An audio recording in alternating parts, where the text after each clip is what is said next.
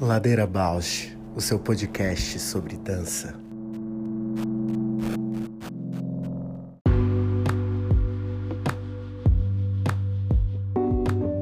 Olá, eu sou a Juliana Alves e este é o Ladeira Bausch, um encontro semanal para mover pensamentos de corpo, com temas que nem sempre vão para cena, sem glamour e sem mito.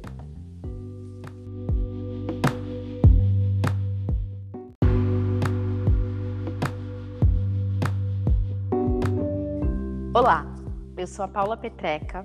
Este é um podcast para horizontalizar a dança na sua vida, para a dança horizontalizar você, uma dança mais perto.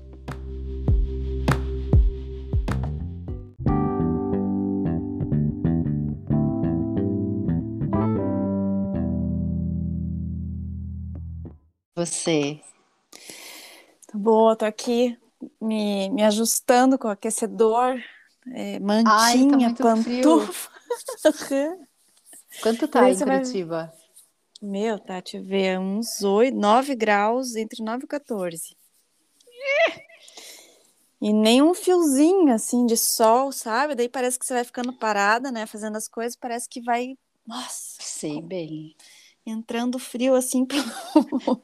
Nossa, muito legal você falar disso. Aqui tá 14 graus agora, mas tá um super sol. Até tinha tirado uma foto que as, a meu quarto, a janela vai andando, né, ao longo do dia.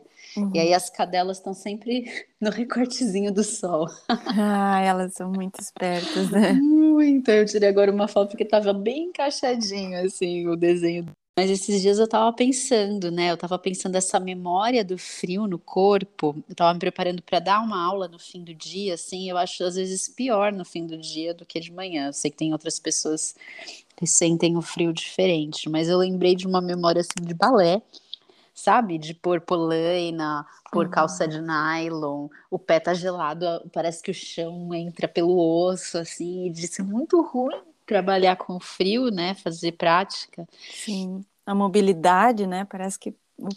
É, e a outra lembrança, aí lembrei de em Portugal que às vezes eu fazia aula com quatro meias, três calças, cinco blusas, cobertor por cima que tipo virava um, um sushi. sushi. Muito bom. Mas lá ainda tinha os aquecedorzinhos, né? Tinha... Que ficava todo mundo em volta, o do aquecedor.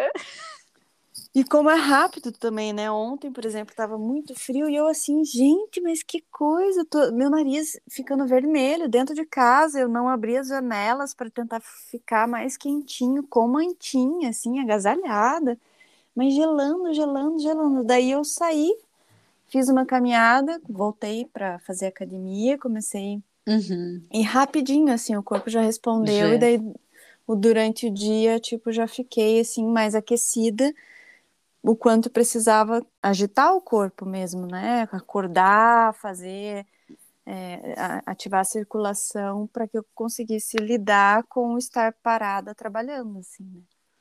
Total, total. E trazer essa temperatura, né? Isso eu lembro uhum. sempre da Sofia falando: é sangue, é sangue. Andar, mover, tudo que gera circulação aquece mais profundo, né?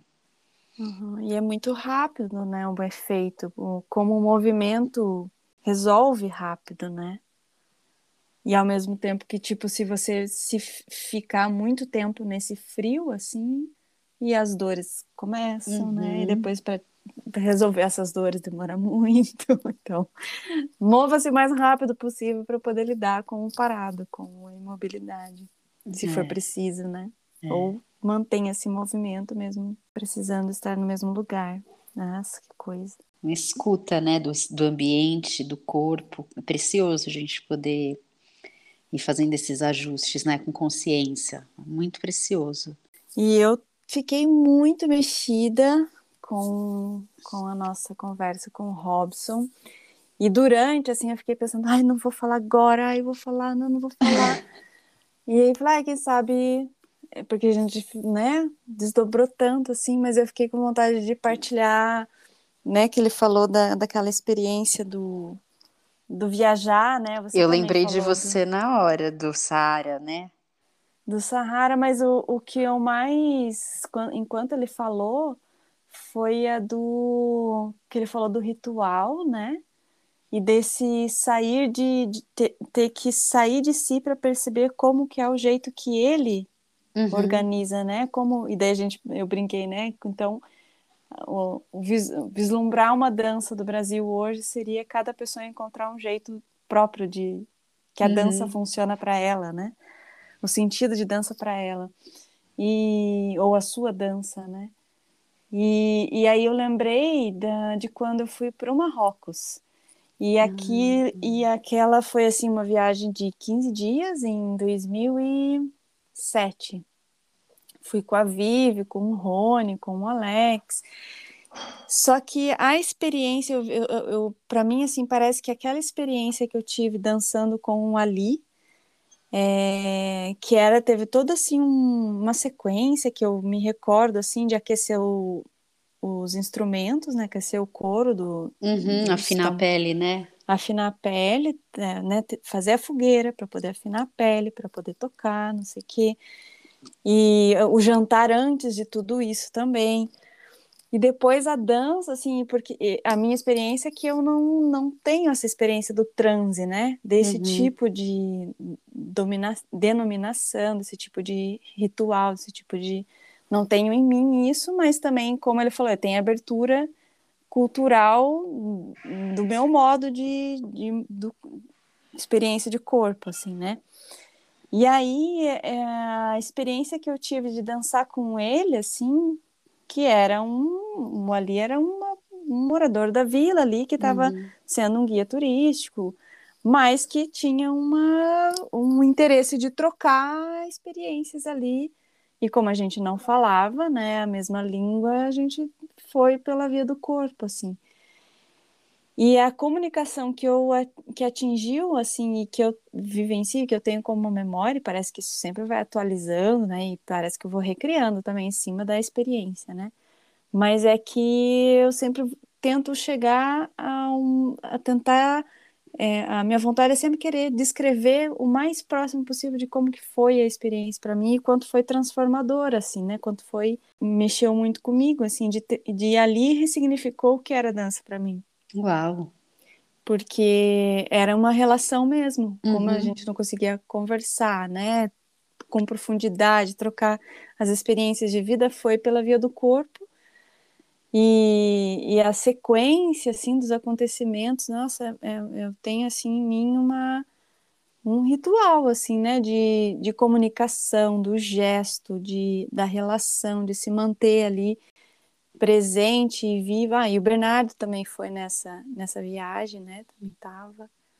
É, e toda essa, essa sequência e todo mundo dançando junto, as relações iam se modificando assim no espaço, no ambiente. Era possível entrar, sair, não tinham regras, né? Era só estar ali. Ah, o objetivo era estar ali movendo.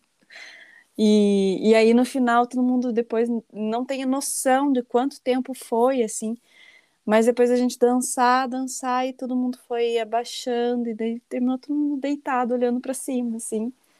É, Uau, próximos. lindo. Uhum, é. O transe.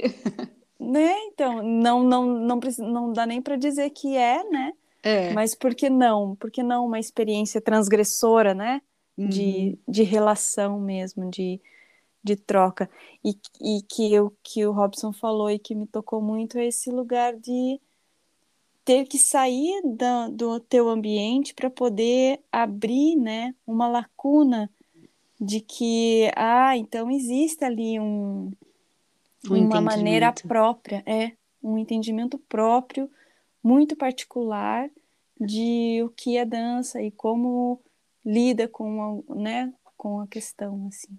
Nossa, incrível esse relato, Ju. Na hora que ele falou, eu fiquei com muita vontade de partilhar. Eu falei, ai, mas deixa, deixa. E eu, tipo, vibrando em minha vontade e deixando com que ressoasse a, a, sua e a dele, assim, né? Pra, pra tentar fazer o link depois. Assim. Não, mas é bom esse link aparecer hoje aqui, porque acho que a nossa convidada de hoje também tem essa experiência, né, de Isso. viagem, de migração, que eu acho que pode conectar também a nossa ladeira de hoje. Exato, essa, essa ideia de migrar, né, de desterritorializar. É, e eu, e eu te ouvindo agora, é, me, me, também me remeteu a duas experiências, né? Uma, claro, morando lá em Portugal, um momento, acho que foi até uma provocação do Peter, né? Para eu ir dançar na balada, para sair mais à noite. Então, esse deslocamento de praticar minha dança, não dentro da sala de aula só, né? Mas num contexto mais social, num contexto de curtir a vida, né? Se descobrir, se explorar. E o fato de estar em outro país e o contexto todo disso mas também me remeteu ao momento em que eu comecei a fazer parte de um grupo folclórico, onde, apesar de compartilhar a língua e teoricamente a cultura, é muito diferente, né? Assim, quantos mundos dentro do mundo, quantos Brasis dentro do Brasil, quantos São Paulo uhum. dentro de São Paulo, e aí chegar num grupo onde todo mundo tem mais ou menos um jeito de viver, um jeito de organizar a própria vida, as próprias convicções religiosas e políticas. E aí chego eu, né? Totalmente estrangeira a isso, por mais que fosse aqui em São Paulo. Foi um deslocamento muito grande, onde às vezes o único momento de comunicação real que eu sentia com as pessoas do grupo é na hora da dança.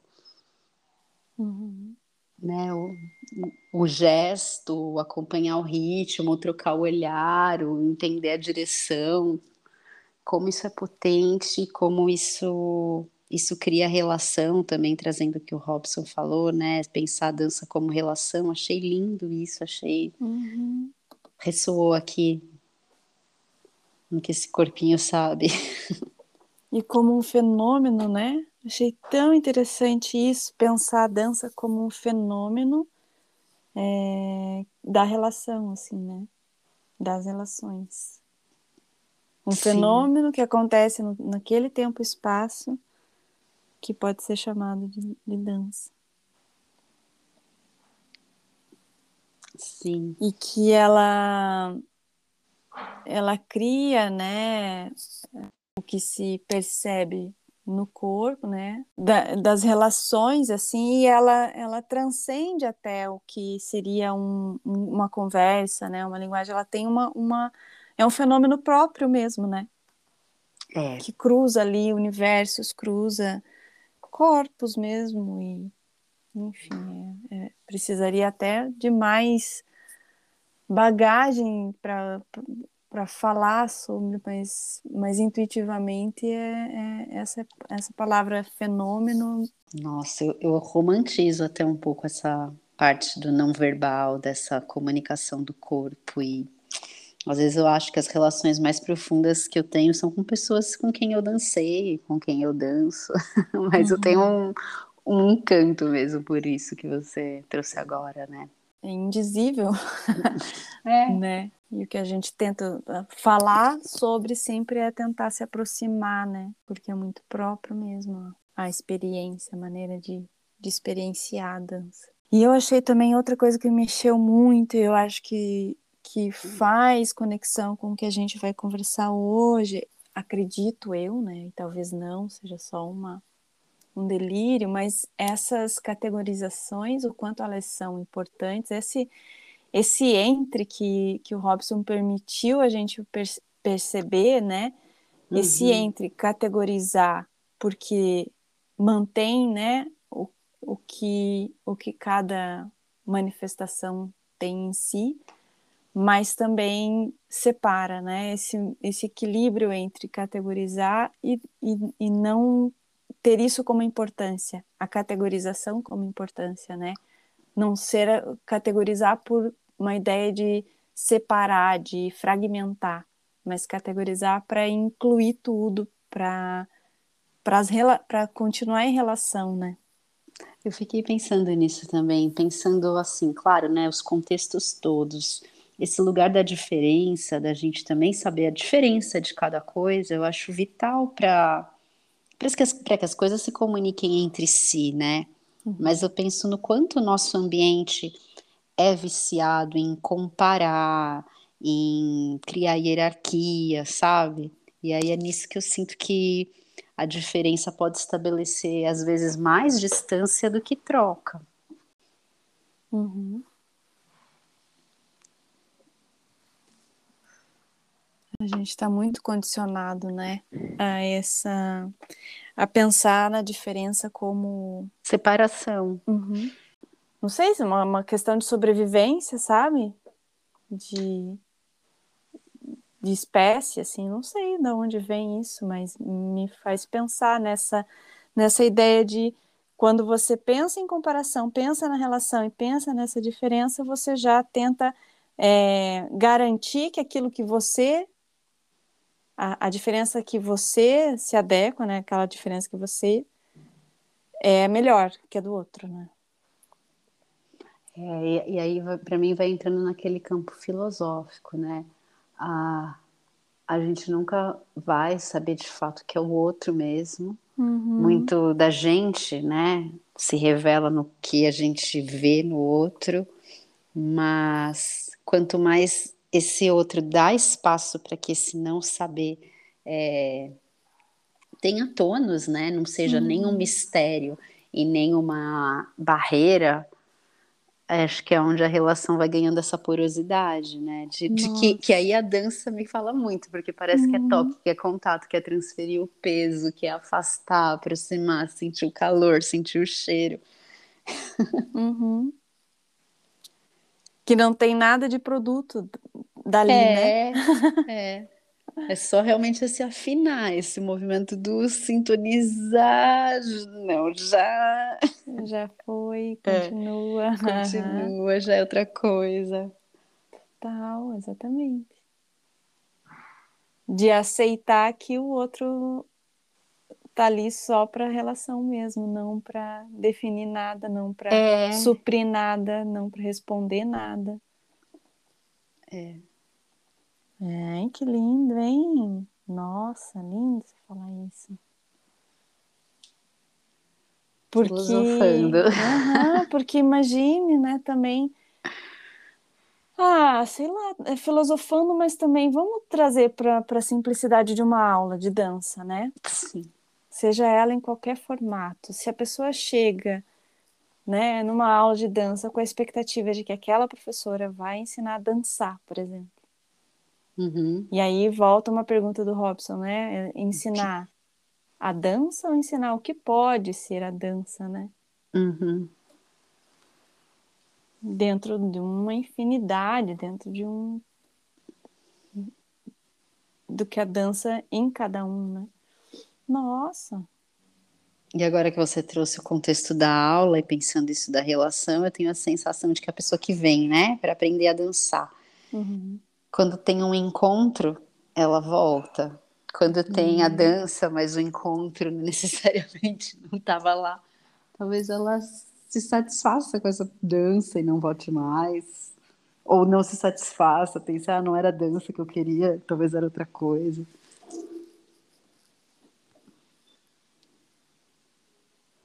Isso sempre foi uma grande questão para mim, assim, sabe? Porque eu, nas minhas aulas, por exemplo, das imensas tentativas de diversas aulas, tipo aula em academia, né, de musculação, assim, uhum. né, com idosos, uma aula de alongamento.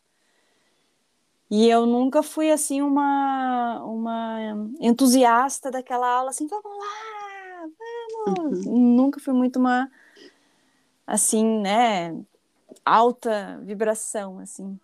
E isso nunca estimulou muito, assim, ao, ao, né, ao passo, tipo, que às vezes se isso, te, tá, será que é uma ferramenta também, né, você trocar com o outro a partir disso, assim.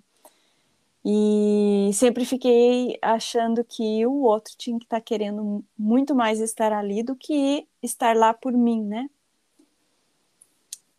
E fiquei pensando nisso, assim, dessa, desse movimento de, de você da, de equilibrar, né? Você estar na aula por, por, pelo encontro, pela relação, pela experiência, mas também às vezes a pessoa não está nesse nível de profundidade e fazer ali uns passinhos já geram muita coisa, né? É, já gera coisa. Eu acho que nesse lugar mais amplo, assim, que nem você trouxe, universo de academia, é... eu acho que a balança é sempre um equilíbrio, quanto ela tá ali por um desejo, por um, pela coisa em si, e o quanto essa empatia com quem conduz, porque o lugar da condução, cada vez mais, acho que o yoga tem trazido muita organização nesse lugar para mim, né? De que a condução é, é, tão claro a cola, a liga que estabelece, e aí, ah, vou fazer aula com essa. Estou ensinando agora no yoga, né? Porque é, uhum. a técnica é bem codificada e é um universo onde não é que não caiba muita abertura, mas é raro, né? As pessoas se desafiarem uma abertura. Então você entra a aula, tem um formato, tem um jeitão. Então a condução acaba fazendo toda a diferença. Uhum. Mais do que dizer, ah, eu vou fazer aquela yoga que é mais, né? Ashtanga, mais forte, não sei o quê, eu vou fazer o rata mais calminha. Eu acho que a condução tem um lugar muito central. E de identificação. Exatamente. E aí, nos últimos tempos, eu tenho observado isso, porque eu fiquei anos com turmas muito pequenas, né, trabalhando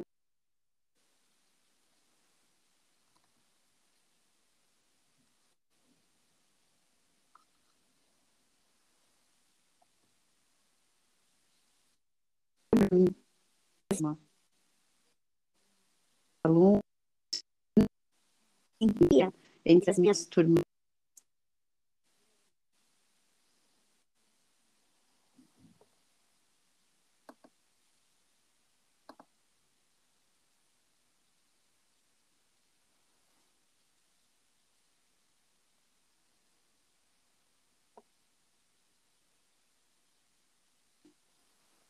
Alô? Tô te ouvindo bem cortado esses último, esse último minuto, Paulo. Ai, ah. será que a minha conexão vou ter.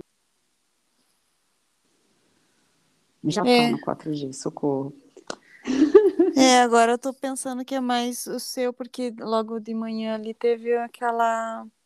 Eu fiquei falando super bem com o Robson e você tava. tinha caído, né? uhum, né? Uhum. Você tava agora, se mexendo, não? Não, não. Eu tô tirando o Wi-Fi, que eu acho que o Wi-Fi. Uhum.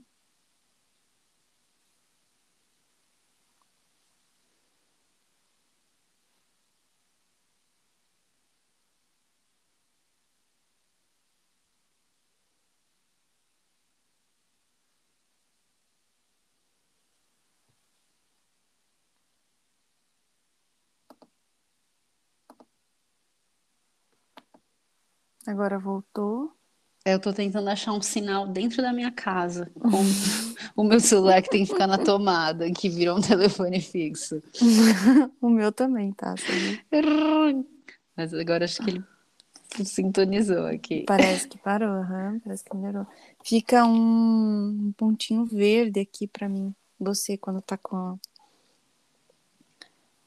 ou não? Ou, ou quando tá conectada? Que Eu acho que quando tá conectada que tá verde, que você tem um verde para mim também. É? Ah. Não, mas eu tava falando isso, eu tava falando que eu sinto energia do grupo, né? Que às vezes é muito conectada na energia de quem conduz. Uhum. E eu nunca tinha dado muita atenção para isso.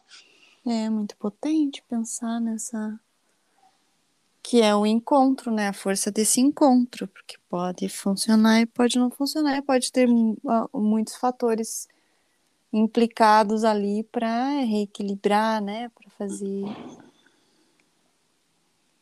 como grupo, né? Como turma, como muito interessante isso.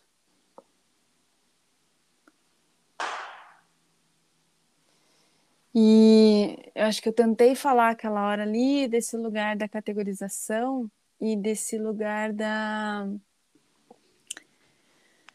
Ai, da, da academia, né?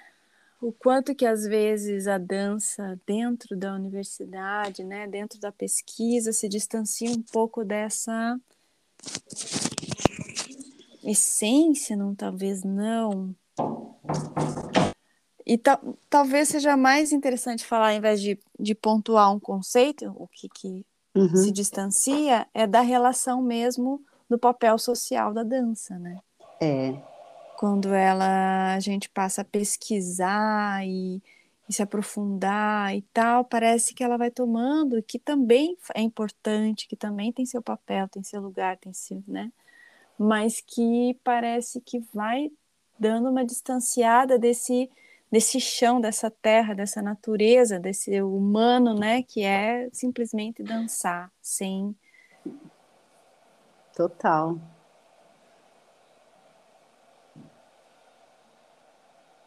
Que talvez beira aí a minha curiosidade hoje de é, e, e eu tenho essa sensação que é um ambiente menos atravessado, no sentido que as forma, turmas se, to, se formam, tem um percurso relativamente longo. E, e aí a minha pergunta assim é que tipo de troca, né? Que tipo de circulação acontece nesse ambiente? Uhum. É com os alunos novos que chegam, ou é realmente num lugar de um aprofundamento na pesquisa de cada um? No encontro com bibliografia, eu fico curiosa, o que que areja esse espaço, né? E que continuidade também, né? Porque é, você falando disso me faz pensar, assim, tá, você não necessariamente que você precisa se formar, estudar e continuar ali no vínculo com a instituição, né? Com aquele é, modo de pensar, modo de estudar, modo de fazer. Mas como que isso vai e volta, né? Uhum. Eu acho muito legal, por exemplo, colegas minhas de faculdade que mais tarde vieram a ter alunos delas na universidade. Eu acho bonito esse movimento, assim, né? Olha, uhum. faz esse caminho também para você entender o, o, também e depois voltam para a cidade e constrói ali uma companhia, uma escola e que trabalham juntos. Acho lindo esse movimento assim de, de percurso e de nutrição de um pensamento que parece que me faz muito sentido também isso, a instituição nutrir, né, de pensamentos, uhum. lugares mais distantes, assim, né, Exatamente. cidades menores é. e tal e gerações, né? Pensar que gerações vão, vão. E daí essa essa aluna dessa dessa minha colega que fez faculdade comigo vai para uma vai para a universidade atualiza essa minha própria colega quando volta, né? Vai vai nutrindo assim de uma atualização de esse movimento eu acho bem bonito. E agora pensando assim, né, você trouxe essa coisa da universidade nutrir, eu estou pensando a mudança que foi, né, no Brasil, assim, acho que é de 20 anos para cá que foi ficando mais forte uma cultura universitária na dança. Uhum. E agora em ambientes que são até mais, às vezes, conservadores, né, para essa relação com a universidade, sei lá, penso academia de balé eu já vejo uma transformação imensa, já vejo um monte de professor de academia de balé que tem uma licenciatura, que tem um interesse em pesquisar a pedagogia né, dessa uhum. dança. Uhum. Então vai transformando mesmo.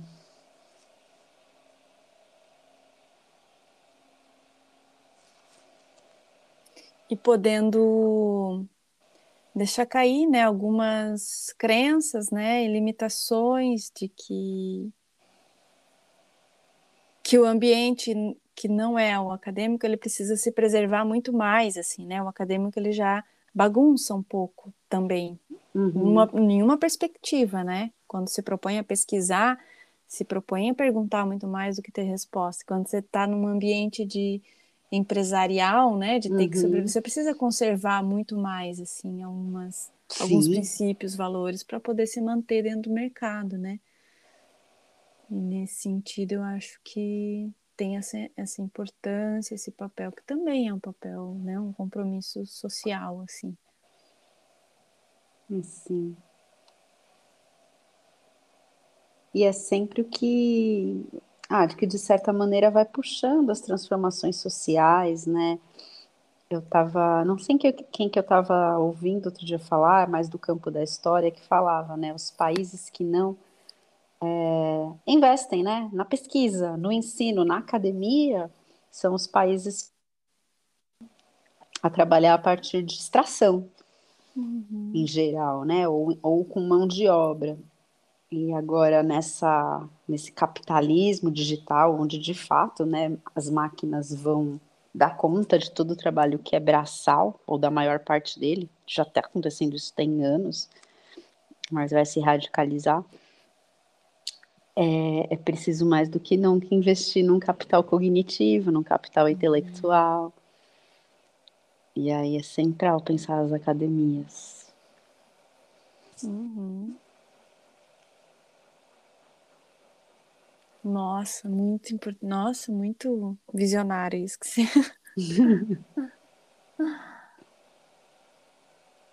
é muito, né? Pensar. é, Tenho visto em filmes e séries, né, mais atuais que estão colocando a questão, né, a situação da pandemia, por exemplo, para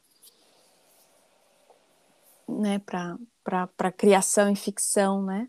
Uhum. em filmes e séries assim é, esse lugar de que ah então como que a gente vai viver se não for extraindo né que produto o que que a gente vende como que se monetiza o que que e aí é isso né o conhecimento é o É, não precisa de talvez será que precisa de algo material é, é, extraído, né? Precisa me deslocar tanto, né? Pagar para poder, é, né?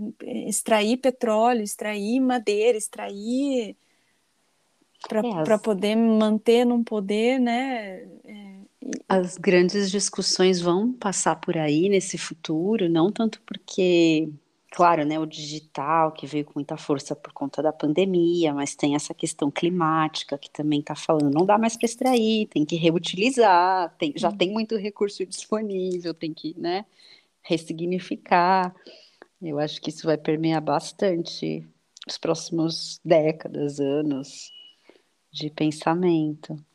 sim. E que o E conhecimento é, é a fonte mais nutritiva para você conseguir é, é, talvez aquilo que a gente tinha falado no começo da conversa com o Robson antes, né, dele entrar, de é, nutrir a si mesmo, né, conhecimento de Uhum. nutrir a si mesmo, de conhecimento, de é, lugar no mundo, assim, não é, que o mundo está a serviço a nosso serviço, mas que a gente está junto, né? Em relação ao Uhum, mundo, em relação a uhum. cada coisa do mundo. Estar com, estar com, respeitando. Uau! considerando. Uhum. Fez o portal, hein? Fez o portal? Eu acho que agora é. é hora. Fala da nossa convidada, Paula, você que tem mais uma proximidade assim.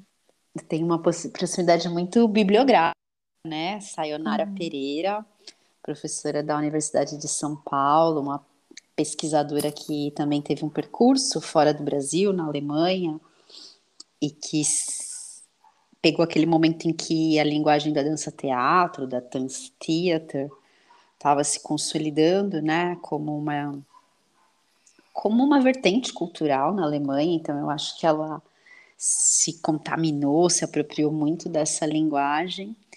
E de volta ao Brasil, ela tem trabalhado com os alunos no curso de artes cênicas da USP, onde essa relação de linguagem me parece permear o trabalho dela, o grupo de pesquisa que ela mantém nessa universidade. E alguém que está criando na universidade, né? Que eu acho que esse que é bem específico da conversa com ela hoje. Ótimo, então vamos vamos ouvi-la mais a respeito. Estou bem curiosa, uma pessoa que, eu, eu que fui entrando em contato daí, né? Que elas Uhum. para combinar, muito acessível, é, disponível, assim, é, comprometida, implicada ali, ah, fica bom sim, que tal, nanana. Atenciosa, assim, fiquei muito. A gente já tá, tava trocando, dando risada, assim. que delícia. Ela, é, mesmo sem se conhecer muito, assim, né? Ela falou, ai, eu, eu falo em terceira pessoa. Eu falei, ah, eu adoro também falar em terceira pessoa, principalmente quando eu só tô no papel de mãe. Falo, ai, alguém liga pra, pra mãe dessas crianças que eu não aguento mais. Afinou aí. então, vamos. Maravilha.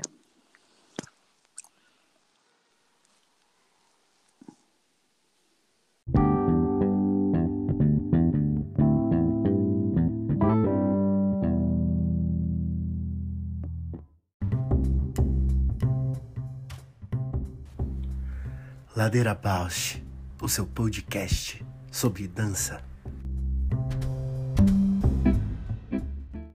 Bem-vinda. Oi, tudo bem? Quem bem, tá falando? É, Aqui é a Ju. Ju, ah, tudo bom, Ju?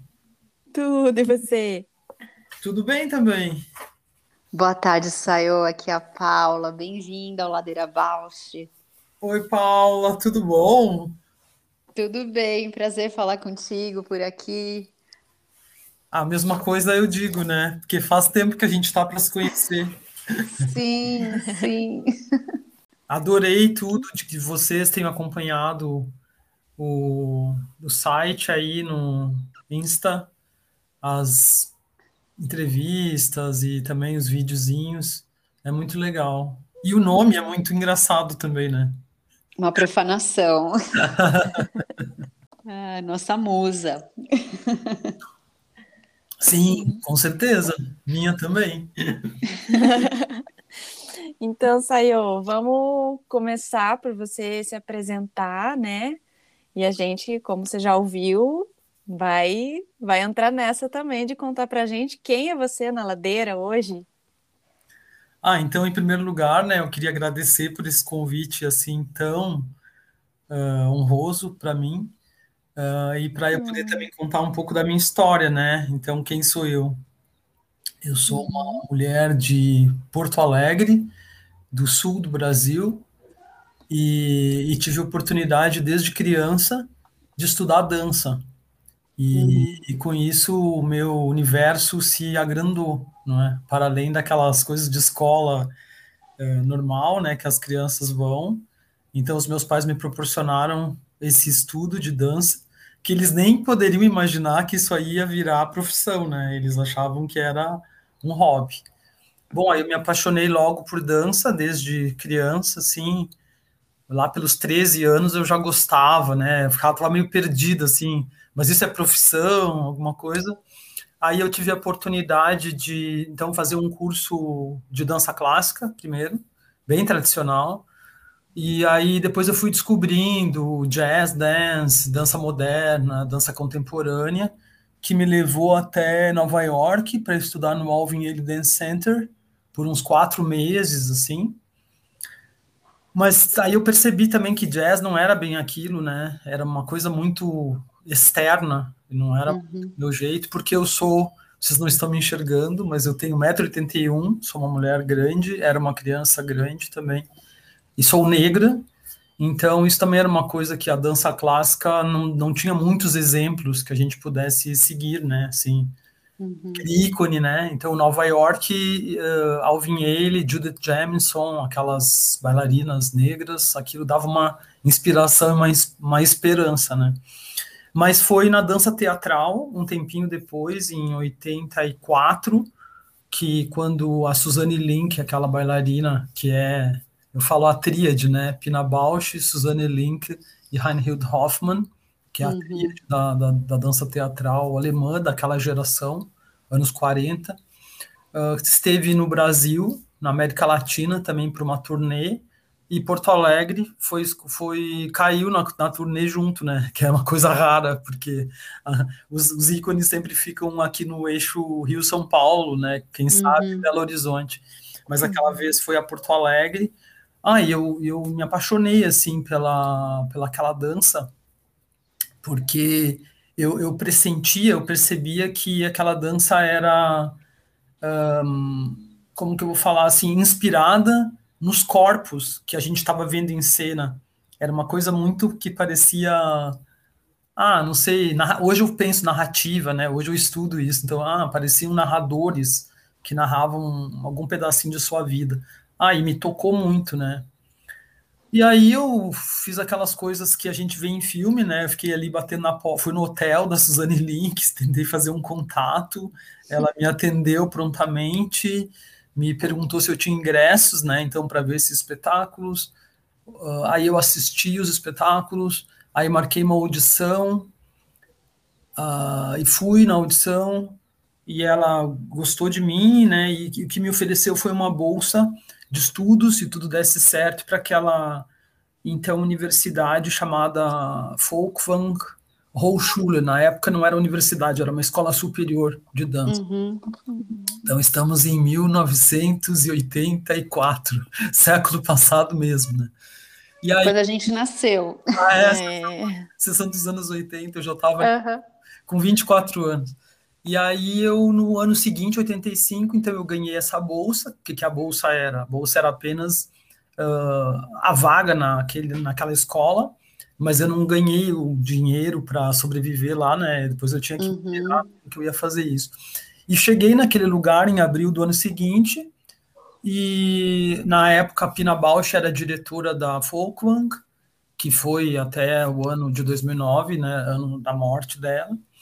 Uh, e aí me deparo com aqueles vários tipos de danças, né? Uh, primeiro eu levei um choque porque dança clássica estava super presente no currículo e eu na minha fantasia assim de jovem ainda parecia que eu ia chegar num lugar que ia ser aquilo que eu tinha encontrado no naquela cena, né, que eu contei para vocês, que pareciam narradores. Não, mas uhum. atrás daqueles narradores tinha uma técnica muito muito forte, né, de, de dança. Então eles faziam balé, eles faziam modern dance, que eu chamo hoje de German modern dance, né, com uhum. influência dos professores daquela escola, da influência de Curtius e seus descendentes, né, Hans Sulich, Jean Zebron, que são os professores da escola naquele momento. Então eu chego naquele lugar uh, e aí vou conhecendo, né? Então esse seria uma, uma entrada na, na cidade de Essen, na escola Folkland, que me que me aceitou como aluna convidada. É, o meu status era esse, não era uma estudante normal que ia fazer os quatro anos, né? Eu já chegava num status de convidada. o que, que significava isso? Não, eu não sabia muito bem, né? Mas eu era, eu era uma convidada ali. Nossa, você falando agora, saiu. Ficou passando um filme na minha cabeça, porque eu fiz, né? Você sabe, um estudo mais teórico, mais histórico sobre a Pina, sobre a Folkman. E aí, recentemente, né, dois ex-alunos meus foram para lá, foram estudar lá. Um se formou ano passado, o outro se formou semana passada. Ah, é? É. Quem é? É o Lucas e o Harrison, você conhece eles também? Ah, o Lucas eu conheço, sim. Sim. E em 2020, antes de entrar a pandemia, o Lucas, como aluno da Folkvan, foi convidado a fazer um repertório na Pina, a remontagem do Barba Azul. E eu fui até Essen, conheci a Folkvan, fui vê-los dançar, fui ver ele dançar em Wuppertal. Então agora você falando, eu fui tipo trazendo no corpo a cidade, aquela paisagem, muito bom de ouvir. Uma viagem, né? Pois tu sabe que foi o próprio Lucas que me deu os ingressos para eu assistir o Barba Azul também. Nessa... Ah, então você viu também. Sim, eu assisti o ano passado, né? Antes da pandemia. Sim, é, eu também vi essa temporada. É, eu estive em Bom, aí já pulo, né, de 1985 para 2020, né, que foi o ano passado. Antes da pandemia, foi o ano dos meus 60 anos, o ano que tudo ia acontecer, inclusive a pandemia. E eu, uh, eu fui convidada para dar aula na Universidade de Hamburgo, e, hum. e aí eu, eu, eu juntei o trabalho com com uma viagem assim pessoal, né? Eu, eu, pensei, ah, eu queria fazer uma, uma turnezinha pela o país que me acolheu por 19 anos e, e, encontrar algumas pessoas que me marcaram, né? Então eu fiz quando acabou o curso, o curso demorou uns 10 dias E aí depois eu fiz um passeio e encontrei vários amigos. E aí encontrei o Lucas, ele me pegou os ingressos e me deu. E aí eu fui assistir Barba Azul de novo, né? Com esse novo elenco, assim, de pessoas jovens. Uhum. Ele no, dançando. E eu assisti com a menina que é da Argentina, a, a Silvia Farias. Ah, Silvia, sim. E foi ela, eu vi com ela fazendo a, o primeiro papel feminino. Que bacana. Difícil, né, a peça, vendo assim no ano 2000. Eu acho que quando eu vi nos anos 80 era mais assim possível, né? Agora, agora é tão é uma crítica, né? Porque é uma coisa tão assim Nossa. artista, muito Uhum. difícil, né? Por isso que eu falo para os amantes de Pina Bausch, vai conhecer as peças, vai ver mesmo historicamente, porque o pessoal fica muito vendo as coisas da internet, né?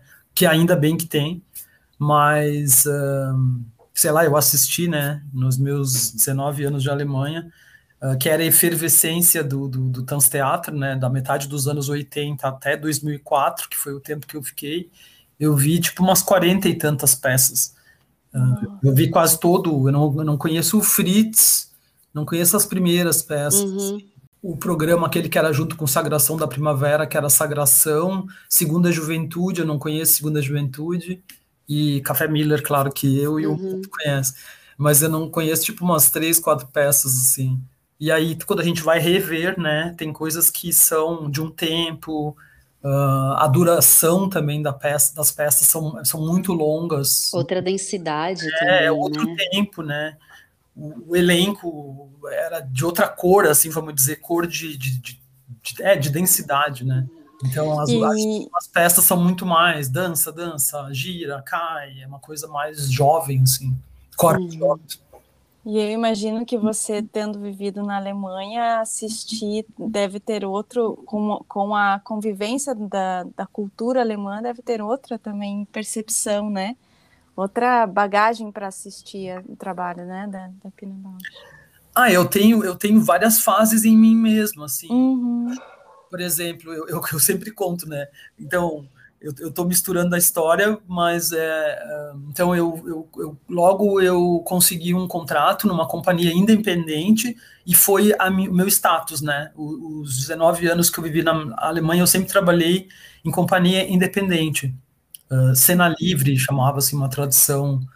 E, e eu trabalhei então com, no Tanztheater Christine Brunel, naquela época tudo era Tanztheater, Tanztheater, né, o nome dos e aí eh, o Tanztheater Christine Brunel era na cidade de Essen, onde é a escola, a Christine fez a escola, a Christine Brunel, ela foi musa da, da Suzanne Link e chegou a dançar como o Lucas estava dançando naquela peça Uhum. ah, em 2020, né, como aluno da, da escola, ela, ela chegou a integrar a companhia da escola, e aí a companhia da escola sempre dançava a Sagração da Primavera e alguma outra coreografia, né, de época. Uhum.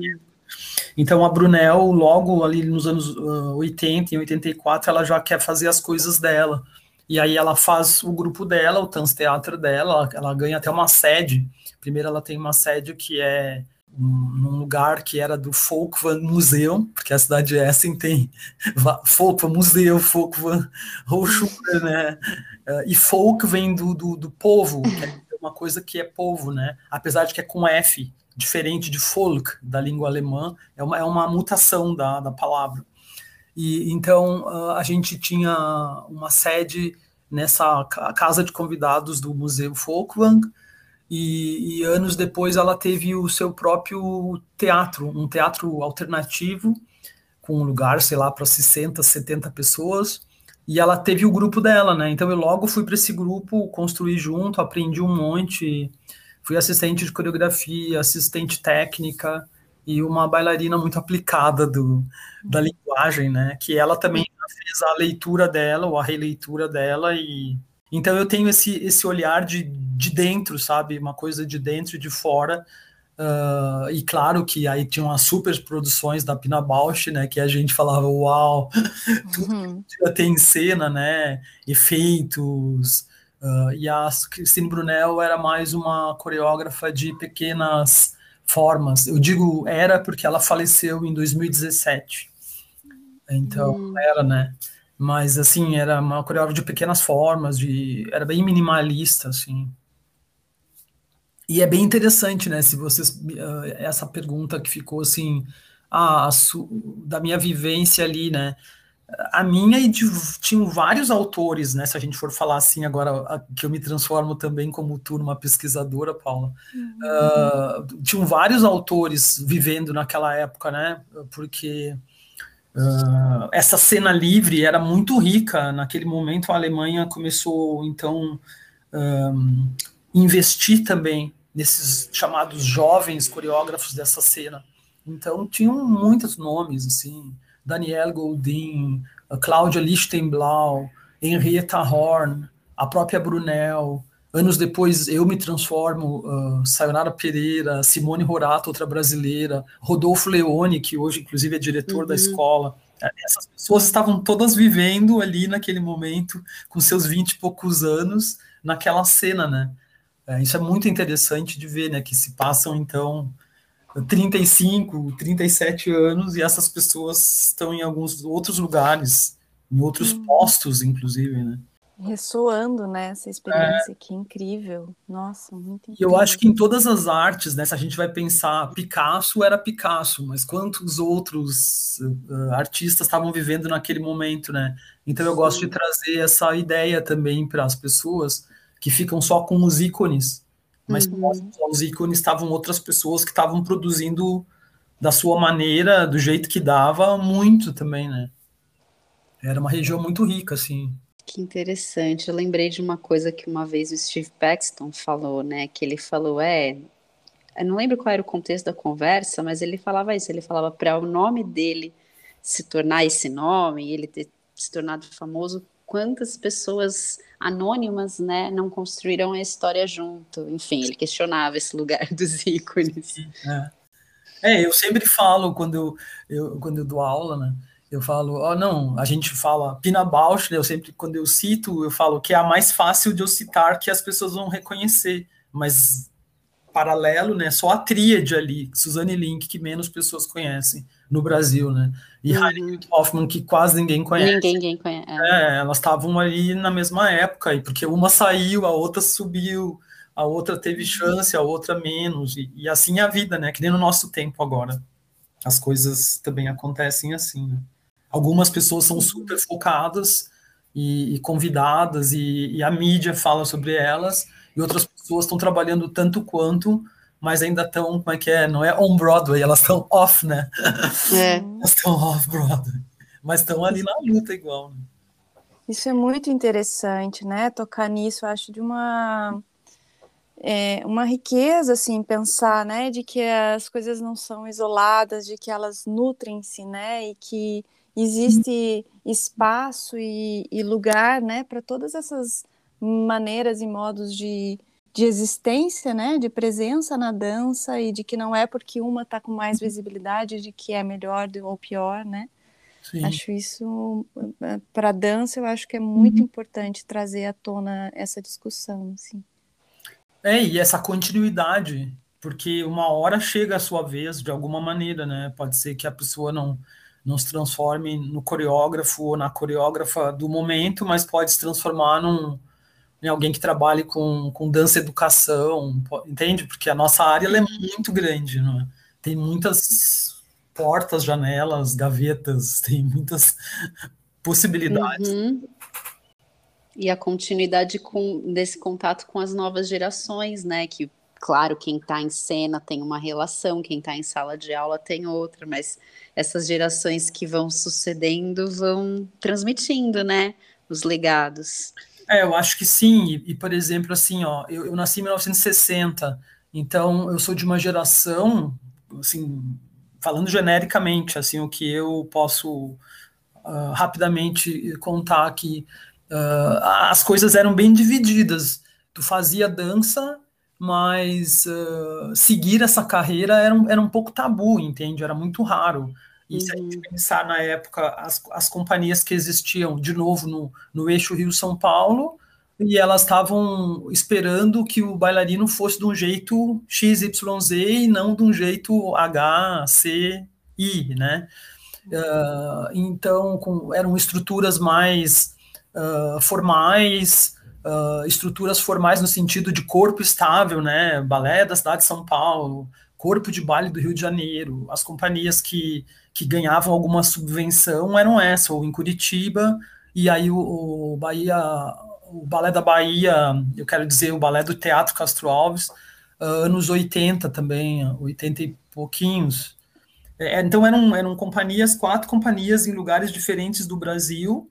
Uh, os grupos independentes eram tinham uma visão menor, era uma coisa muito local, com, com raras uhum. exceções né, do corpo em BH, que está aí até hoje, uh, o Balé Estágio de, de São Paulo, que está aí até hoje, mas nesse momento até tinha uma raia de, de, de palestras que aquele CRD estava oferecendo aqui para a cidade de São Paulo, quer dizer, para o Brasil, mas o CRD aqui, uh, que estava convidando uh, grupos dos anos 80, dos anos 90 de São Paulo. Eu até entrei para assistir um dia e, e, e, era muito legal, porque naqueles anos 80 de São Paulo, eu estava num grupo, antes de ir para a Alemanha, o grupo Terra de Porto Alegre também, que era um grupo assim, super, super, super de, de avant-garde, né? Não é uma palavra que não se pode mais usar hoje em dia, mas naquela época a gente era avant-garde. Porque dançava em circo, dançava em penitenciária, dançava em parques, o que hoje é normal, mas não era normal, né? A Mercedes Sosa cantando e a gente dançando a convite dela, entende? Coisas assim. E isso não tá até tá gravado, mas é um, um, conhecimento local, né? Um conhecimento da cidade de Porto Alegre, das pessoas que viveram nos anos 80.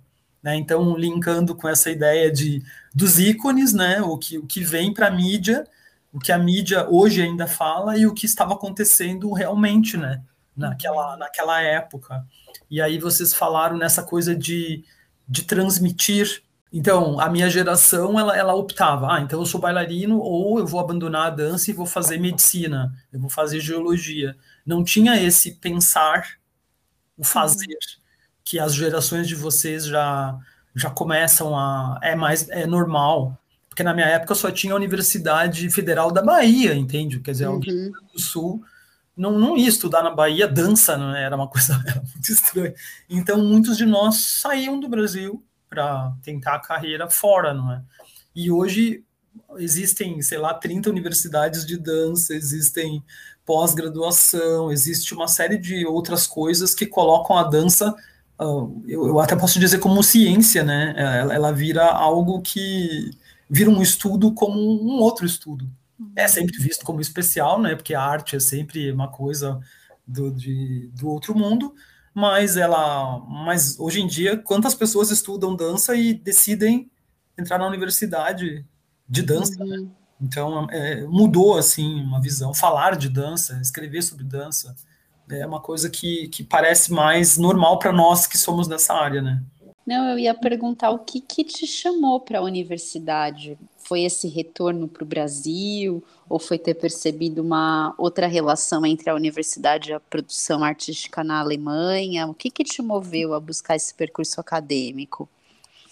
Então, eu, eu, eu achava que. Eu achava e acho ainda, né? Se eu voltar alguns anos atrás, que eu tinha tido essa. uma espécie de sorte, né? De ter tido essa experiência de ter ido viver num outro lugar por tanto tempo, ter me aproximado de uma cultura, ah, tanta coisa que me aconteceu naqueles 19 anos, né, que que ecoam até os dias de hoje, assim, eu me, eu me adaptei àquela cultura, àquele jeito de viver. E aí, bom, e na nossa área, uh, sei lá, a dança tem início, meio e fim, né? Uhum. E, o corpo tem início, meio e fim. A dança não, mas o corpo. Então eu pensei, gente, com toda, com toda essa vivência que eu tive, eu não quero trocar de profissão assim, agora eu quero ser abrir uma loja e vender flores, que é lindo, mas não era o que eu queria fazer. E eu me naturalizei, eu até tinha esse direito, né? É, me naturalizei alemã.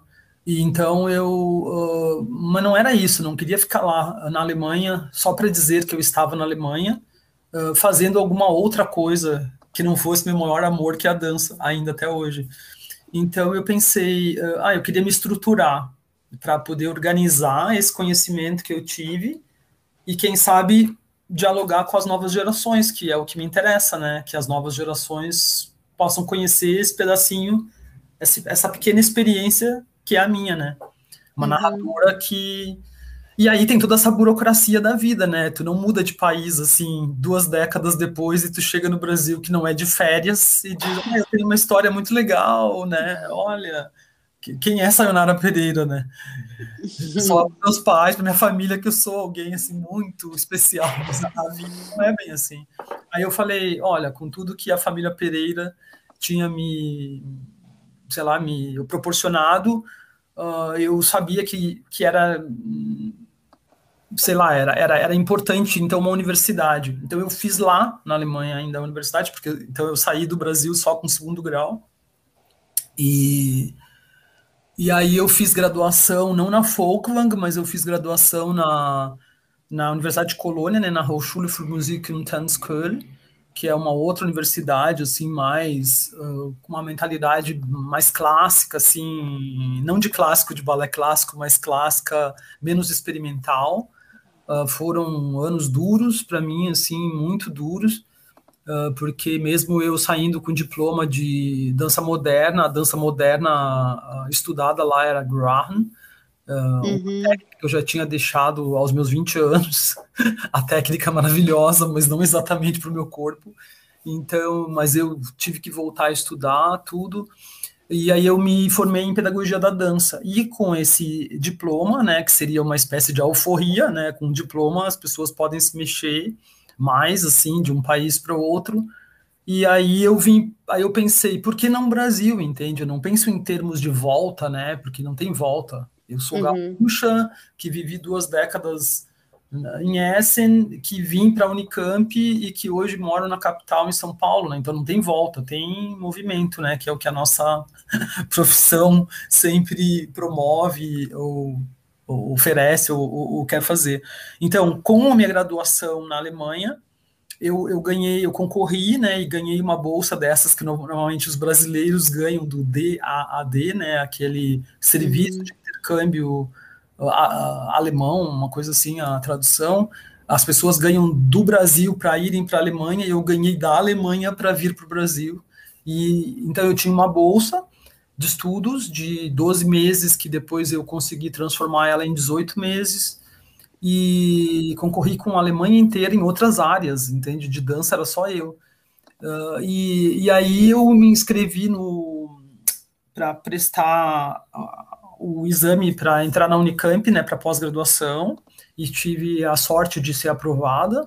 Minha orientadora foi a professora doutora livre docente na Esira Falcão dos Santos, uma hum, pessoa incrível, que foi uh, quem me abriu uh, as portas da academia, né, porque eu era uma pessoa que vinha da prática e de repente eu caio num mestrado. Uh, e aí eu já logo fui para o doutorado direto e, e, e depois emendei um primeiro pós-doc uh, na própria Unicamp e eu fiquei também como professora colaboradora, já comecei a orientar algumas pessoas. E foi, para mim, uma coisa muito interessante. Então, uh, a, respondendo a tua pergunta, assim, eu queria trazer essa prática para a academia, porque hoje eu digo, disse ontem ainda dando aula, academia somos nós, academia é quem está dentro da academia. Então, uhum. essas regras, essa, uh, alguns olhares só para a teoria dentro da academia, como se a dança tenha que se ajoelhar para as teorias filosóficas, para as teorias. Isso, filosofia é filosofia, antropologia é antropologia, dança é dança. Ela pode dialogar com outras ciências, mas ela não tem que né? Uhum. Tem que falar de, de Foucault para o que eu estou dizendo ter validade. Não, existem pessoas, existem narradores da dança que, que que validam aquilo, né? Se eu pegar uma citação de, de Pina Bausch, valida o que eu estou querendo explicar, ou, ou um Curtioso, ou enfim, um Abraham, enfim, Laban, né? Todas essas pessoas certificam o que a gente está vivendo aqui agora, ou nas nossas aulas, né? Então, a minha, a minha, esse meu retorno, né? Ele tem a ver com isso, não, não é um retorno, é sempre um, um movimento, né? De um país para o outro, de uma cidade para outra, de uma instituição para outra, assim, né? E sempre muito assim gentilmente assim chegando e me apresentando e querendo conhecer e sempre muito agradecida por ter sido super bem recebida nesse na Unicamp e depois com esse com essa chance que foi passar num concurso na USP e, e aí entrar numa universidade uh, do tamanho da USP, da potência da USP e num, e num curso de artes cênicas, porque na USP não tem dança, né? Porque a gente fica falando tanto assim, às vezes, num lugar muito crítico, assim, né? Pelo menos da nossa geração, que tá, que tá percebendo, né? E vivendo pelo menos o hoje, assim, né? A situação hoje. E aí você fala assim, não, na minha época não só tinham tinha uma faculdade de dança, tinha agora tem 30, tinha é, e ver que muita coisa mudou, né? Então é muito bom é, refrescar isso de que há conquistas, de que muita coisa mudou, assim, né? De que tem muita coisa que, que foram construídas e principalmente por, por uma geração que se mobilizou para isso, né? Fez muito para que isso acontecesse é muito bom de, de ouvir isso, assim. Ao mesmo tempo que eu fico com vontade de, de, de perguntar, assim, se você algo que você imagina, pensa e percebe que, que pode melhorar, quais são os empecilhos, assim, né, dentro dessa relação universidade, pesquisa, Brasil, sociedade. o que, que pode melhorar? O que, que pode melhorar? Ah, acho que pode melhorar tudo, né? né? Mas nós temos uma coisa muito boa que a gente não pode. Não sei se eu soube. Uh, aí meu lado alemão uh, já ficou assim muito. Já não existe mais.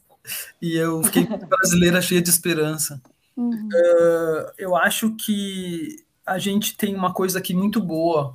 nós somos um país novo, então, esses cursos, se o de dança na, na Bahia é dos anos 50, mas não tinha pesquisa, quer dizer, não pesquisa como a gente fala hoje, né? Pesquisa, eu acho que as pessoas sempre pesquisaram, mas nem tinha mestrado, doutorado ainda. Eu acho que o que é bom aqui no Brasil é que, diferente da Alemanha, vamos dizer assim, é que na Alemanha as universidades de dança ou elas são teóricas ou elas são práticas eu acho que eu não, eu não, quero dizer nenhuma faz as duas coisas, porque eu não, também não fiz uma pesquisa tão aprofundada assim. Mas pegamos o exemplo da Folkvan. As pessoas têm aula de dança. E elas têm aula de dança e aula de dança e aula de dança prática. Mesmo quem faz o que é pedagogia da dança, aí em cima de uma prática, né? Veja o meu curso na Hochschule für Musik uh, Colônia. Uh, eu fiz pedagogia da dança e eu chegava lá de manhã eu tinha aula de uh, Alexander Technique na prática. Aí eu tinha aula de moderno na prática. Aí eu tinha aula de composição na prática. Eu tinha aula de balé na prática. Eu tinha aula de história da dança, bom, aí eu tinha aula de história da dança, eu tinha aula de psicologia, bom, eu tinha aula de psicologia, mas entende? Tudo é grudado na prática diferente, e aí eu não, eu fiz até um TCC, mas uma coisa é muito assim light, entendeu? Aí se a escola é de teoria, como quando eu fui fazer um pós-doc na na Freie Universität de Berlim, eu fiz um segundo pós-doc em 2015 16, sempre com bolsa da FAPESP, né? Gostaria de frisar aqui. Gente, era uma universidade de teoria, entendeu? Inclusive a universidade, o departamento de, de ciências do, do, do teatro, né? Que seria uma tradução assim um pouco literal, uh, Teatro Wissenschaft, era dentro da Universidade de Psicologia, de Filosofia, sabe? Umas coisas assim que não.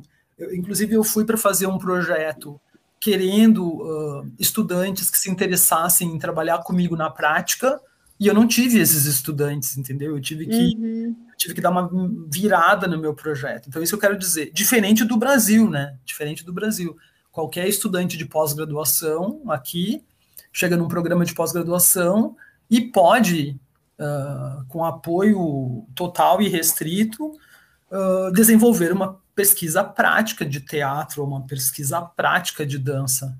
Isso nas nossas universidades brasileiras, nos programas né, de, de pós-graduação. Então, acho que isso é muitos pontos na frente. Esse pensar o fazer, né, esse, esse diálogo que existe aqui, é muito legal, é muito legal mesmo.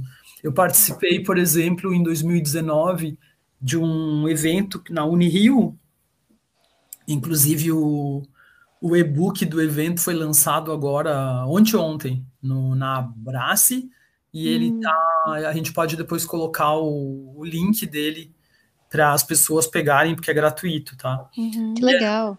É, e é justamente uma, uma ideia, são professoras, a maioria não, eram mulheres, professoras que têm formação em dança e que atuam em, em institutos de, de artes cênicas pelo Brasil afora. Uh, e, e, elas são como que, entre aspas, preparadoras corporais, entendeu? Porque aí quando a dança entra no departamento de artes cênicas, colocam um nome assim meio estranho para para nossa atuação, né? Como se o teatro estivesse acima da dança, aquela coisa assim. E é muito interessante porque tinham várias pessoas de universidades muito variadas e, e falando em práticas, entendeu? O, o, interessante ali eram relatos das suas práticas, e veja bem, e era um evento que tinha de Isabelle Lunai a, sei lá, não vou, não vou citar o nome de nenhuma brasileira, porque aí teria que citar de todos, né? Mas então, uhum. nome, então falar que é o grupo de pesquisa uh, da, da Unirio que trabalha com, com isso. Uh, então eram muitas pessoas falando das suas práticas como pesquisa, é uma coisa que eu super trabalho aqui também na USP, prática como pesquisa, e uh, a Isabela Lunay falando que ótimo ouvir vocês, porque uh, inclusive o texto dela é sobre isso, né? na França, o, a, a, pesquisa em dança nasce num, num departamento em que a filosofia rege então tem todo um outro modo, né, de poder desenvolver as pesquisas, entende? Uhum. Então acho que é uma coisa que a gente a gente vai bem obrigado, né? O que nos falta, como sempre, seria um apoio a partir de fomento concreto, entende? Que, uhum. que valorizar, gente, né? É, que a gente não mande um, um, um projeto para as uh, redes de fomento e a gente perca porque a gente não está salvando vidas, porque não está descobrindo um medicamento, porque, entende? Uh, sei lá, necessitariam ter pelo menos assim cotas de, de, de temas, né? De, de uhum. temas não, mas assim, do social, da ciência, da engenharia, das ciências duras, das ciências da terra, deveria ter um percentual um pouquinho mais próximo. Eu penso assim que aqueles que estavam antes, né, na academia que construíram, tem algo que eles pudessem ter feito, tem alguma algo que foi negligenciado para o cenário de hoje, e, com os desafios sociais, né? Se ela, às vezes, eu estava conversando com a Paula, nesse parece que às vezes a pesquisa e a dança e essa vai um pouco se distanciando pode ser muito ingênuo da minha parte pensar isso também, né? Mas parece que vai se distanciando um pouco do fazer diário, é, unir as duas questões aqui, meio ansiosa. Primeiro, essa relação da, né, de se houve alguma negligência de, alguma, de algum aspecto que poderia ter feito pensado, sim, sim, né, vamos, a universidade. Tá, vamos pensar, vamos por aí. Acho que não, porque, uhum. porque eu acho que as pessoas Uh, as novas gerações, quando, quando elas analisarem o que a gente está vivendo agora, elas também vão ver negligência, mas tem coisas que eu não tenho como fazer aqui agora, né? Assim, uhum. parêntese grandão. Atualmente, eu que tenho 40 horas semanais, eu estou trabalhando 90 horas semanais, entendeu? Desde que uhum. a pandemia, eu já trabalhava muito, eu sou workaholic, uh, eu já trabalhava muito, mas agora eu estou trabalhando assim, não para, entende? Eu tá, por exemplo, eu estou falando com vocês agora, quando eu acabar, eu tenho que voltar para o livro, que o meu grupo de pesquisa vai fazer 10 anos e a gente tem que entregar no sábado para a pessoa que vai corrigir. E, e é, um, é, uma bola de neve, e eu estou na comissão de compras de linóleo e eu tô, eu sou vice-coordenador. É uma coisa que não, que não para, né? É uma coisa que cada vez as entidades superiores elas, elas exigem mais, né? Então, o programa de pós-graduação do qual eu sou a vice-coordenadora tem nota 6, a nota máxima é 7, então nós temos assim praticamente a nota máxima do Brasil. Então, uhum. isso nunca para, e são coisas que eu até fico ansiosa, né? Assim, eu, eu era assim, né? Quando eu cheguei, quando eu cheguei na Alemanha, eu era uma pessoa assim que eu não acreditava quando as pessoas me falavam: "Ah, eu sou, eu sou mãe, eu tô fazendo mestrado, com essa velocidade do Brasil que hoje eu sei que a gente trabalha quatro turnos e é real, né? Aí eu falava, ah, eu vinha daquela hum. coisa assim, ah, a pessoa é pesquisadora, ela é pesquisadora, ela para de trabalhar às quatro, no final de semana ela diz, não, eles têm uma expressão, né, have kind sight, né, eu não tenho tempo, mas isso não tem tempo, eles não têm tempo nunca, entende?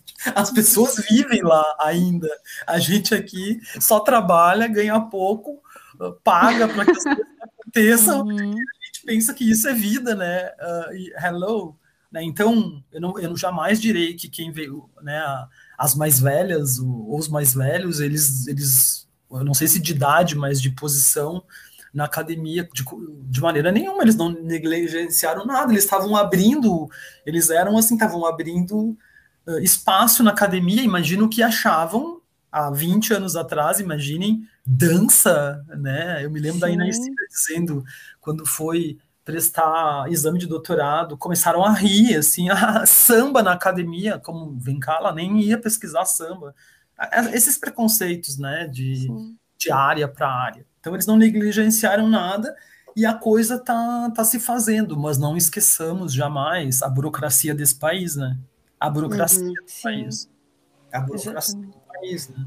É muito burocrático, é muita perda de tempo para para tu comprar. Eu estou exatamente fazendo como é que é a, a equipe que eu tô de, de compras para comprar linóleo, três preços. Uh, imagina, não deveria ser eu que faço isso, né? Porque uhum. cargo não. Eu sou professora uh, 40 horas, mas não é para fazer isso, vamos ser sinceros, mas tu faz isso também, não é? Não, Bom, tá. isso é uma parte. E sobre a, a relação um pouco do, do social, né, que vocês perguntam, uh, é, um, é um tempo também, né, levando em consideração essa burocracia, é uma mudança de, de pensamento, é uma coisa que não é só, eu acho que não é só da academia para a sociedade, mas também da sociedade para a academia, né, e essa academia somos nós, então até que ponto todo mundo deveria estar na universidade é uma questão que eu me pergunto. Eu não sei, porque eu, eu acho que num país chamado Brasil falta um bom eletricista, falta um bom torneiro mecânico, falta um bom uh, técnicos, entendeu? Pessoas que saibam resolver e outras mil profissões, né? Eu sou do tempo disso, de eletri... meu pai, eu sou filha de eletricista, então eu, eu, eu, eu penso nessas profissões assim técnicas. Hoje devem ter outras profissões técnicas que tem a ver com computador, que tem a ver com radiologista, uh, profissões que em países desenvolvidos uh, eles não têm um zero a menos no salário, entendeu? Uhum. Profissões que, que, que, são, que são próximas, as diferenças salariais não são gritantes, que todo mundo quer fazer direito para acabar vendendo pizza depois, porque não tem lugar para tanto advogado no, em nenhum lugar, né, do mundo. Por que, que no Brasil teria? Então eu acho que então não é só uma coisa de academia abrir todas as vagas, venham, venham estudar aqui, uh, e, ou ao contrário, entendeu? A sociedade inteira queira entrar na academia. Eu acho que, que deveria ser uma coisa mais dividida, assim, mais variado, né? Nós precisamos de bons profissionais em todas as áreas. Uhum. E, e para tu estar tá na academia, tu vai querer realmente ser doutor, doutor, não de ser médico, né? De doutor, de fazer doutorado, de fazer a, a, a carreira inteira, né? Então eu, eu, eu, acho que é uma coisa para se repensar, né? Eu não negaria uh, educação, formação para ninguém, não estou falando isso, entende? Não, sim, sim. Muito que as pessoas tenham saber, porque esse é o único bem que a gente pode ter, né? Ter. Uh, o resto é, sei lá, a gente acaba perdendo. Mas então eu acho que é uma coisa, um movimento de, de dentro para fora e de fora para dentro, né? Não é uma coisa. Então necessitamos de mais ações afirmativas, uhum. uh, coisas assim que tem que acontecer. Isso já, já, já está, né? Já, já é, é necessário. Nossa, uau! Muito. Tô, tô bem, bem feliz assim com a profundidade, com a nossa, que experiência, né? Que riqueza de, de trajetória e, e construção e, e, dedicação, né? A dança, essa bem realizada de te ouvir, saiu. Que bom. Vocês tinham comentado também, ou eu gostaria muito de falar sobre essa ideia de, de ter uh, grupo de pesquisa dentro do. do de produção artística também, isso, né? Isso, isso.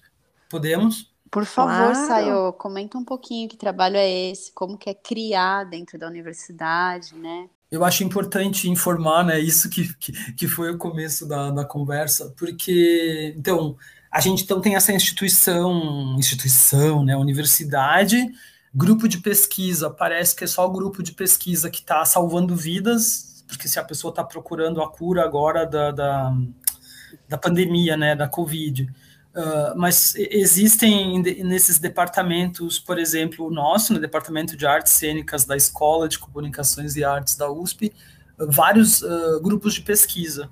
E aí eu lidero um, que é o LAPET, que é um laboratório de pesquisa e estudos em TANS, teatralidades. Né? Eu deixo TANS em alemão, uma homenagem, e teatralidades pelas teatralidades possíveis. Né? Então, o grupo vai fazer 10 anos agora, inclusive nós estamos aí uh, confeccionando um e-book, que depois também eu mando para vocês, vai ser, ó, agora tudo é e-book, né, tudo é grátis, uhum. a gente pode uh, espalhar por aí para as pessoas conhecerem as pesquisas. Mais são... uma dica Bausch. É, isso aí, dica Bausch. uh, as pesquisas são variadas, né, assim, a dança em outros espaços, no museu, ou, ou essa ideia de tradição que passa de pessoas para outra pessoa, algumas coisas desse setor, uh, terceiro setor, né, danças negras, tem, tem pesquisas bem variadas dentro do, da, da pesquisa em pesquisa, né, uh, que vai estar nesse e-book. Mas, uh, então, esse grupo, ele, ele nasce com, com o desejo de, de criação coreográfica. Eu, eu, eu pensei, ah, quando eu estiver estabilizado dentro de uma universidade, o meu sonho da minha vida é ter, era ter como que um, um Folk Dance Studio, né, o FTS, que é a companhia da escola Folk Isso eu achava muito incrível. Uma universidade uhum. que tinha uma companhia dentro e eram de jovens, é ainda, né? A companhia tem mais de 80 anos e são de jovens. Os jovens se formam e eles, alguns sonhavam em dançar lá na companhia da Pina Bausch, nem todos conseguem, mas tinham esses três a quatro anos que alguns ficavam na companhia da escola. Então eu, eu pensava em, em, fazer isso quando eu tivesse uh, numa universidade, né? E aí chegou o momento, em 2011 eu fundei esse LAPET, e é muito interessante porque são alunos da graduação que entram no departamento para estudar teatro e aí eles me encontram dando aula de poéticas corporais, vai variando o nome da disciplina, mas tem a ver com German Dance. E, e aí eles começam a ficar nesse grupo, alguns, né, sei lá, no momento deve ter uns 12, e aí agora, já, como já tem 11 anos, já tem os, os atores bailarinos, né, eu queria esse nome, uh, crio, eu junto, né, ator uhum. com bailarino ou dançarino, e eles, hoje tem gente formada que fica, que vem ali aquelas duas vezes por semana, a sua aulinha, o ensaio, Uh, tem os que saem, que já estão fazendo as suas coisas, né? Já tem gente que virou professor de, de dança, sei lá, na em universidade. Uh, tem a Luísa Banov, que é com quem eu trabalho bastante, que tem o Núcleo Dédalus em Piracicaba, com quem eu uhum. sempre dialogo.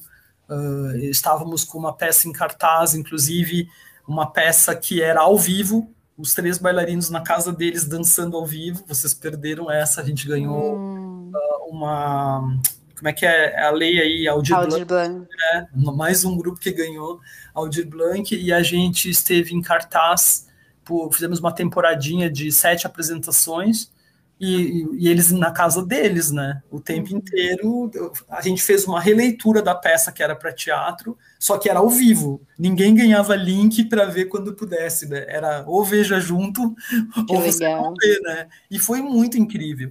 Que Bom, então, então existe essa possibilidade de, de estar na universidade, de ter uma série de coisas burocráticas, algumas legais, outras não legais, mas que a criação continua, né?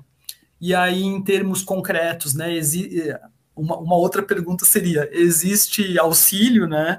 Uh, uh, se ganha uh, algum bolsa ou coisa assim? Tem, teve épocas que já ganhamos mais, assim, na, nos anos uhum. dourados, ali 2013, 2014, 2015 uh, já ganhamos apoios, né, subvenções da própria universidade. Mas no momento a coisa está muito resumida, assim, né? Mas independente disso, o que não está resumido é o desejo das pessoas de estarem dentro, de estarem junto, e é incrível, porque aí o que, que resulta disso? O que a universidade uh, gostaria, né? Iniciações científicas, trabalho de conclusão de curso, mestrados, doutorados, Agora já tenho até dois supervisionados de, de pós-doutorado. Então, quer dizer, o grupo gera né, aquela pesquisa necessária, mas a, necessária para a academia dizer que é pesquisa, né? mas também ela, ela, ela parte da pesquisa prática, o que é muito bacana. E, e, e acho que super contempla o que eu perguntei, que é isso, né? Esse vai e volta social, né? E, e, e contínuo, né? Os alunos que saem, retornam para o grupo de pesquisa, vão fazer aula, saem, vão e se, se é, além do, da, da, pesquisa, também estão na criação e também vão, vão crescendo no, no campo acadêmico também, né? É, dialoga, né? Para além Isso. dos portões da, da universidade. Exatamente. E uma coisa que eu, que eu tô fazendo agora que faz pouco tempo, eu acho que com a, com a pandemia, né? Porque nós tivemos que criar, criar, criar, criar uhum. possibilidades, né? Imagina, vocês devem estar sabendo bem disso e talvez o, o nosso público aqui que está ouvindo uhum. vai começar a aplaudir nesse momento, né? A gente está inventa se reinventando, né? Ontem eu estava ministrando uma aula e que eu queria chamar um pouco a atenção para para corpos urbanos, não é? Tava, tava pesquisando isso com os alunos. E aí eu trouxe um aluno que está formado há dois anos e ele é da Zona Leste, tá? Eu não, eu não vou citar nomes, mas eu só vou dizer isso. Aí uma menina que dos alunos atuais, ela abriu o microfone, eles abrem o microfone e abrem a tela, o que é maravilhoso, né? Que existem outras áreas que, que o professor dá aula para a tela que cega. E aí uh, uma menina falou: Ah, que bom saber que você também é da Zona Leste, porque ela é também da Zona Leste e ela, e ela se achava assim que como se não tivesse lugar para ela ali. E aí ela vê uma pessoa que, que é do bairro dela, da região dela, que se forma e que segue, já está na luta, assim, né? Está batalhando, já, já é convidado pela professora para vir dar um depoimento, entende? Então aquilo foi muito bonito. E também fecha com essa tua pergunta, né? Esses desafios sociais, né? A coisa não, não para nunca, né? Eu acho. Sim, sim. Nossa, só tenho a agradecer, Sayô. Demais, que, que maravilhoso poder, né, ouvir e tá nesse lugar mesmo de, de troca de escuta, né, escutando a tua, a tua tua viagem, né, no, implicada na dança, dedicada e construindo e, e imparável, né, para é. continuar assim, nutrindo e trocando, se relacionando. Nossa, grata demais por vir aqui partilhar com a gente. É, hoje eu, eu, além de agradecer a vocês, eu agradeço esses alunos, né? Que eu acho que, na verdade, quem aprende sou eu, né? Eu, não, eu, eu, eu aprendo a cada aula, a cada encontro com eles, porque com a velocidade que as coisas andam e eles estão mais perto, né? Eu dou bastante risada, eu sou uma pessoa que rio bastante, porque imagina, os alunos que entram, eles têm 17 anos, né? Eu tenho 61, uhum. eles têm idade para ser meus netos, então eles é que são rápidos na internet. É eles que, sei lá, no grupo de pesquisa agora tem algumas coisas, a gente quer experimentar alguma coisa, aí tem uma aluna lá que ela é toda rápida, lá já traz a resposta, eu fico só rindo de uau, que ótimo! a minha ideia já foi concretizada, né? Antes a gente voltava, esperava que alguém que entender, não, agora eles já resolvem agora, né? E é, e é isso, é, é bom, então, também agradeço vocês aqui uh, pelo convite, uh, porque desde o do, do desejo de, de vir para o Brasil, né, no início dos, dos 2000, ali em 2004, era justamente para não ficar sozinha com as minhas histórias dentro de mim, né, mas para trocar com as pessoas e, e deixar que elas ecoem, quem sabe dar esperança para que as pessoas não desistam da dança, né? Porque eu acho que é um uhum. lugar que eu não parei nunca de gostar, ainda adoro. Que delícia. É. Inspiração. E aí fico também em diálogo com vocês com essas. Uh, com o livro do Lapete 10 anos que vai sair, aí vou mandar para vocês. Esse outro que eu me referi, desse evento do Rio, da Unirio, também vou passar. Isso. E aí vamos trocando figurinhas daqui para frente, né? Sempre. Bah, eu que agradeço, gente. Foi lindo. E estamos em contato aí. Isso, continuamos. Um beijão. Beijão, abração, Ju. Tchau. Outro, tchau, tchau. Você tchau. também.